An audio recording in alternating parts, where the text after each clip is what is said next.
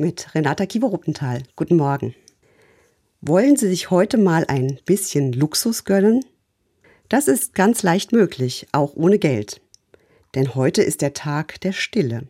Und Stille ist ein echter Luxus. International Quiet Day. Den würde ich heute auch gerne begehen, aber wie ich mich kenne, klingelt nachher mein Handy oder bellt mein Hund und schon ist es aus mit der Stille.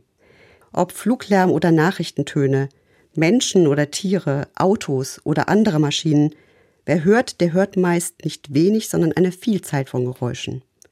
Lärm kann krank machen, das ist längst erforscht. Aber Stille wird nicht allzu oft verordnet, obwohl sie eine wirksame Medizin sein könnte.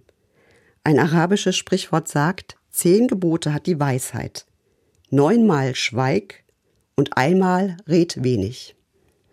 Ich habe das selbst erfahren. Ein paar Mal habe ich mir den Luxus gegönnt, mich ganz bewusst einer Zeit der Stille auszusetzen. Ich war in Klöstern für eine stille Zeit, sogenannte Schweigeexerzitien.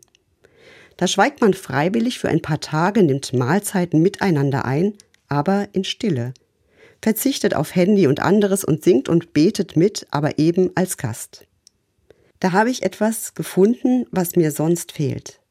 Friedliche Stille, Verständigung auch ohne Worte. Eine Sehnsucht, die in mir ist und die von äußeren Dingen so oft zugetrönt wird.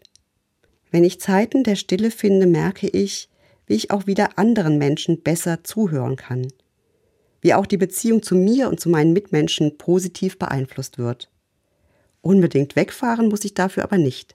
Diesen Luxus kann ich mir sogar zu Hause gönnen.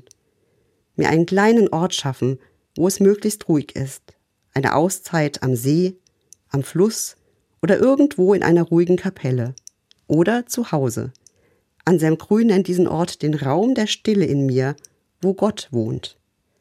Heute ist ein guter Tag, ihn aufzusuchen und die Stille zu genießen, die heilsam ist. Renata Kivo-Ruppenthal, Mainz, Evangelische Kirche.